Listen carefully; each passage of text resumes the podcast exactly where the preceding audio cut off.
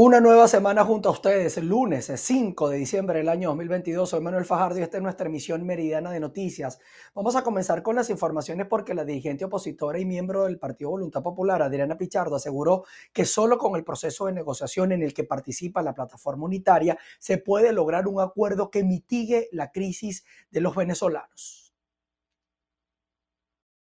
Sin duda, Nicolás Maduro miente al país al, al tratar de minimizar a lo que él llama el G4 o lo que son los factores democráticos de la plataforma unitaria. Es tan mentira que solamente con nosotros podía sentarse y lograr un acuerdo social para el país, no para Nicolás Maduro. Un acuerdo social, un dinero que está retenido, evitando que ellos se lo roben, precisamente que lo hemos protegido de la corrupción para que sea invertido bajo la supervisión de organizaciones internacionales como la ONU para la gente, para la salud, para el pueblo, no para Nicolás Maduro. Todo lo que ha venido diciendo, esas matrices de opinión son para confundir, precisamente, para, para desprestigiar a los factores con los que se tiene que sentar a juro para lograr tener acceso a recursos que están protegidos de su corrupción. Así que es absolutamente falso, por supuesto, él quisiera tener una posición a la medida esa que invita a Miraflores, esa que le aplaude, esa que se ríe con él, que nada tiene que ver con la verdadera oposición democrática que hoy está más que nunca consolidada en la plataforma unitaria y en todos los factores que se están sumando al próximo proceso de primarias, que como repito, será donde salga el candidato que va a ser el próximo presidente de este país. Hoy, lamentablemente, Voluntad Popular tiene dos dirigentes presos, un dirigente sindical, su nombre es Robert Franco, del Estado Sucre, y por supuesto el periodista muy conocido Roland Carreño, quien también se encuentra preso. Pero también tenemos más de 160 activistas con expedientes abiertos. El día de hoy van a poder ver sus nombres y van a ver un poco lo que ha sido la historia con respecto a la persecución. Pero sí, lamentablemente hoy cumplimos 13 años con dos compañeros todavía secuestrados. Ya en otras informaciones en el Estado portugués, en el marco de la Expo Portuguesa Justamente Productiva 2022, el gobernador primitivo cedeño se mostró optimista de los resultados de las nuevas conversaciones entre el gobierno y la oposición para la liberación de fondos que permitan fortalecer el, aparato productivo nacional. Hemos estado buscando los acuerdos para que nuestros productores primarios pues tengan el beneficio de tener un precio justo y muy razonable. En eso se está trabajando. Hay bastante, bastantes acuerdos, hay toda la intención, la agroindustria, el gobierno nacional, los organismos que los agrupan. Hay unas conversaciones, estamos constantemente sentados, conversando y buscándole soluciones.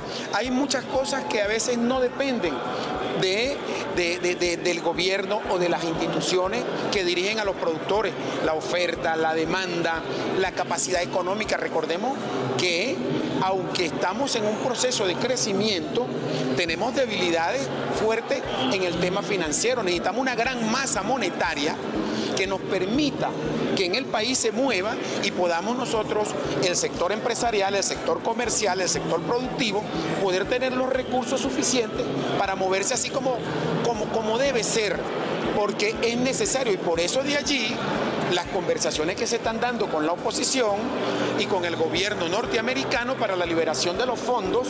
Recordemos que nosotros tenemos más de 30 mil millones de dólares que están represados. Ya tenemos buenas noticias. Se va a liberar una primera parte de que va entre unos 3, 5 mil millones de dólares. Miren, el estado Sucre junto con otros cuatro estados de Venezuela se mantienen en, alerta por la aparición de la influencia aviar, presuntamente en pelícanos. Esto en el estado Anzoátegui. Hasta ahora no se han detectado casos. Estudian dos sospechas en los poblados de Santa Fe y Cochaima. Hemos implementado un equipo y un estado mayor de manera permanente y vamos a iniciar unos procesos de desinfección en los sitios comúnmente donde ellos tienen sus espacios de anidamiento. En la localidad de Santa Fe, en el sector o en la comunidad de Cochaima, en San Antonio del Golfo y en el área de Marihuitar, donde están algunos espacios, algunas reservas naturales de estas especies. De manera que le decimos finalmente ya a todo el Estado Sucre, no hay ningún tipo de riesgo. Continuando con información sanitaria, el Colegio de Médicos en el Estado Lara fijó posición en relación al cobro de impuestos a los profesionales de la salud, alegando que esto va a incidir en aumentos posiblemente en las consultas médicas privadas.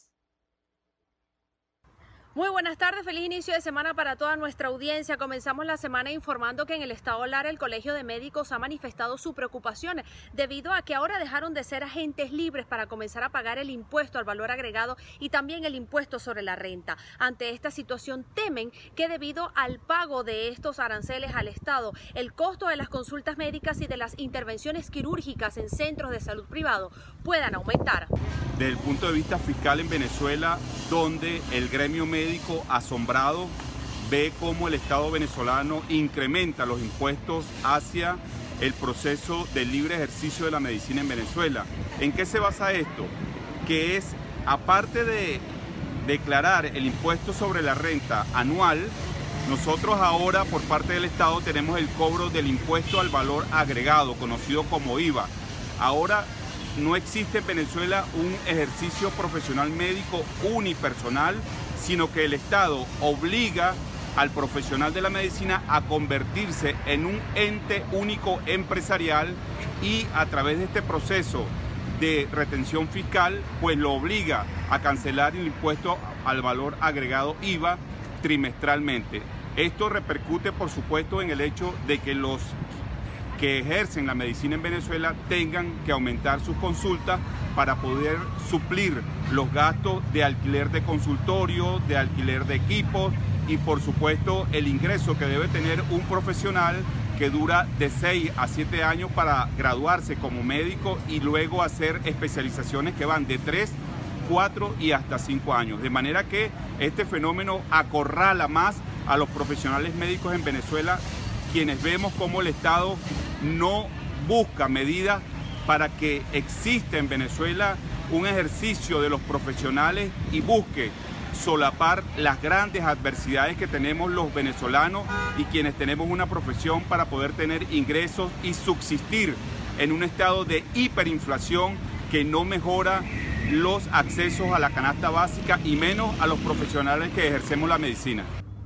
Ante esta situación, los profesionales de la salud están exigiendo al Ejecutivo Regional una reunión para poder llegar a un acuerdo debido al costo de estos aranceles. No se están negando a pagarlo, sin embargo, consideran que esto va a afectar directamente la salud de los venezolanos que por la vía pública no consiguen atención sanitaria. Deben hacerlo por la vía privada y ahora con estos posibles incrementos será mucho más difícil el poder acceder a una salud de calidad. Desde Barquisimeto en el estado Lara reportó para ustedes Andreina Ramos. En el estado Falcón, una vez más, los trabajadores públicos del sector salud tomaron la entrada del Hospital Universitario de Coro para denunciar presuntas irregularidades en el cumplimiento de los compromisos laborales. Buenas tardes, establecemos este contacto desde el Hospital Universitario de Coro, doctor Alfredo Pangrique. En el día de hoy, trabajadores del sector salud protestan para exigir a las autoridades nacionales que cumplan con la normativa laboral. Escuche. Bueno, sí, muy buenos días. Erwin Sánchez, coordinador de organización de Salud Falcón. Hoy aquí estamos los trabajadores y trabajadoras protestando por cuanto no estamos de acuerdo en el pago que se le viene realizando a los trabajadores con respecto a los aguinaldos. Eh, eh, eh, esto es de verdad que bastante molesto, que en el primer mes sacaron una cantidad, en el segundo mes otra cantidad y en este tercer mes saca una cantidad mucho inferior a las dos primeras porque supuestamente se les descontó al trabajador de las dos primeras partes que se habían hecho de manera eh, errores administrativos, llaman ellos. Nosotros estamos en desacuerdo con estos pagos por cuanto se le viene quitando al trabajador una cantidad bastante notable en, el pago de sus trabajadores. Hay enfermeras que en, las primeras sacaron 600 en cada una y en esta sacaron 250. O sea, es, un error bastante grande. Y nosotros queremos que las autoridades de salud, conjuntamente con recursos humanos, verifique y rectifique esta situación que atenta contra la progresividad y la tangibilidad de los derechos sociales de los trabajadores y trabajadoras. Nosotros nunca hemos estado de acuerdo de ese pago fraccionado de, aguinaldo, que un mes sí, un mes después. nosotros siempre hemos solicitado que los cuatro meses sean completos. No importa que haya sido el 15 de diciembre, pero que se le haya hecho completo a los trabajadores y las trabajadoras. Por otro lado, también aquí estamos protestando porque se le devuelva la ruta de transporte a los trabajadores y trabajadoras del sector salud que se le ha quitado. Nosotros aquí el gobernador nos otorgó un, transporte a todos los trabajadores del sector salud y se lo quitaron. No lo tenemos y queremos saber ¿Dónde está ese transporte de los trabajadores y trabajadoras? Muchísimas gracias. Bueno, es parte de la información que tenemos a esta hora desde el Estado Falcón. Continuamos con más de noticias BPI TV. El Sindicato de los Trabajadores de la Educación denuncia el presunto atropello del personal con enfermedades de base que esperan su incapacitación laboral y no les fue aceptado al menos esta medida. Saludos, gracias por este contacto. El presidente del Sindicato de los Trabajadores de la Salud denuncia que aún no reciben respuesta por parte de lo que ha sido la contratación colectiva. Esperan para esta semana poder tener razón de esto y desde el Estado Trujillo también denuncian los casos de docentes que estaban en reposo médico esperando la Junta para salir definitivamente incapacitados y que los han llamado nuevamente a, reincorporarse en las aulas. Vamos a escuchar que nos dijo. No hay nada firmado, licenciada y pueblo venezolano, con respecto a la tercera convención colectiva. Se espera mañana, eh, martes 6 o miércoles 7, para que el gobierno presente la contraoferta, o sea, el Ministerio de Educación presente la contraoferta.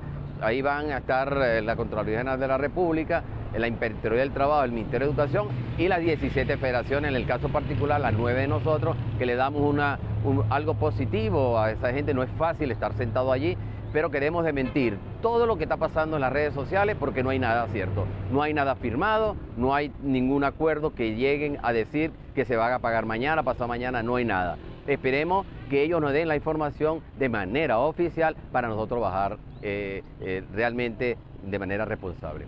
Quiero también eh, anunciar o denunciar por el atropello que están eh, sufriendo algunos maestros que, escogieron a la 1408 que estaban de reposo médico. Ellos fueron hace un mes a una mal junta médica porque ahí no hubo los médicos realmente tratantes de patología, en el caso por decirte algo, de traumatología no hubo un traumatólogo, por decirte algo, o eh, en el caso de un cardiólogo no estaba un cardiólogo, eso trajo como consecuencia que lo veían y simplemente le decían dentro de 15 días venga por el informe.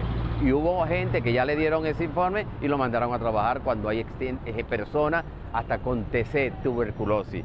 Esto le hacemos un llamado a las autoridades del, del, del, del, IPASME, del Seguro Social.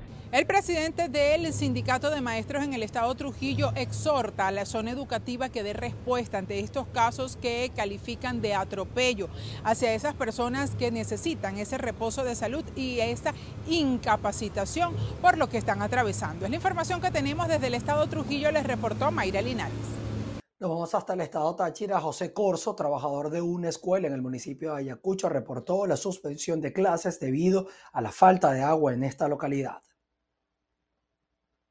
En el municipio de Ayacucho fueron suspendidas las clases en una escuela municipal debido a la falta de agua por tuberías, de acuerdo a la denuncia realizada por los docentes y representantes. Hoy nos encontramos en las mediaciones de la escuela municipal del municipio de Ayacucho del estado Táchira, donde podemos observar que por falta de suministro de agua no hay clases en la institución. vale acotar que es la única escuela municipal de, este, de esta entidad y donde se puede a simple vista que se están vulnerando los derechos de la educación a niños, niñas y adolescentes. No, no vemos de ninguna denuncia de ninguna denuncia del DENA ni un ente competente. Distintos municipios de la zona norte del Táchira se encuentran sin abastecimiento de agua como consecuencias de las lluvias registradas, reportó desde el estado Táchira Lorena Bornacelli.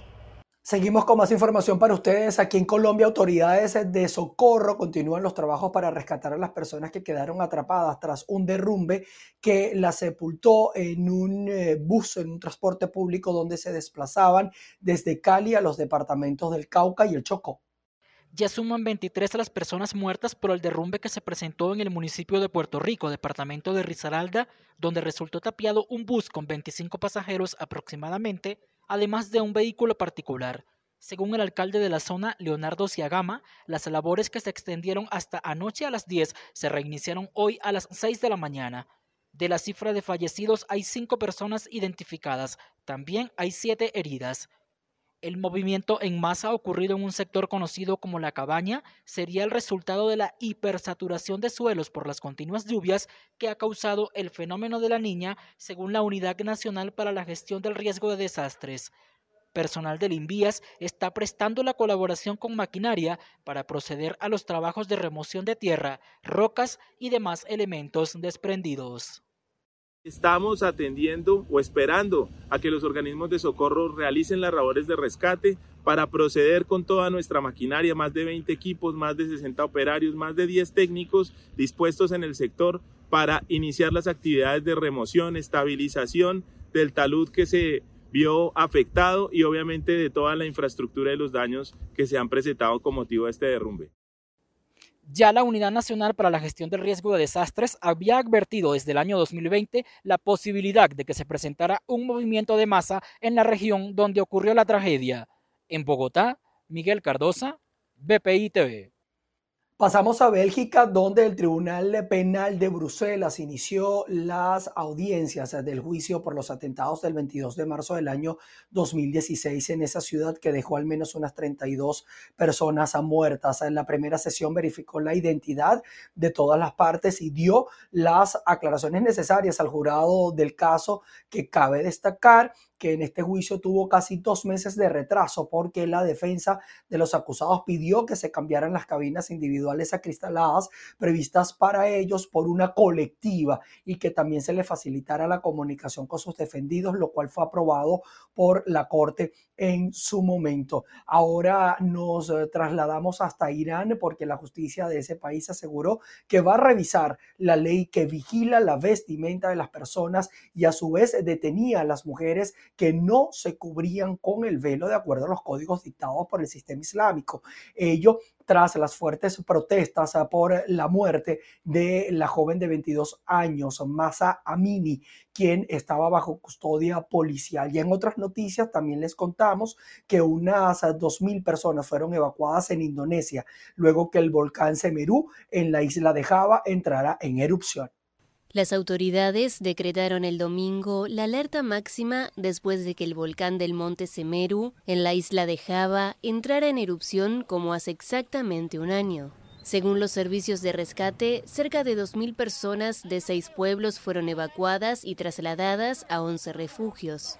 Los habitantes de los pueblos colindantes al monte huyeron antes de que llegara una enorme nube de cenizas. Tras la erupción, se cortó el Internet y la red de telefonía presentaba fallas. Cuando sea seguro, podemos pedirles que vuelvan a sus casas, pero si todavía no es seguro, tienen que quedarse en nuestros refugios.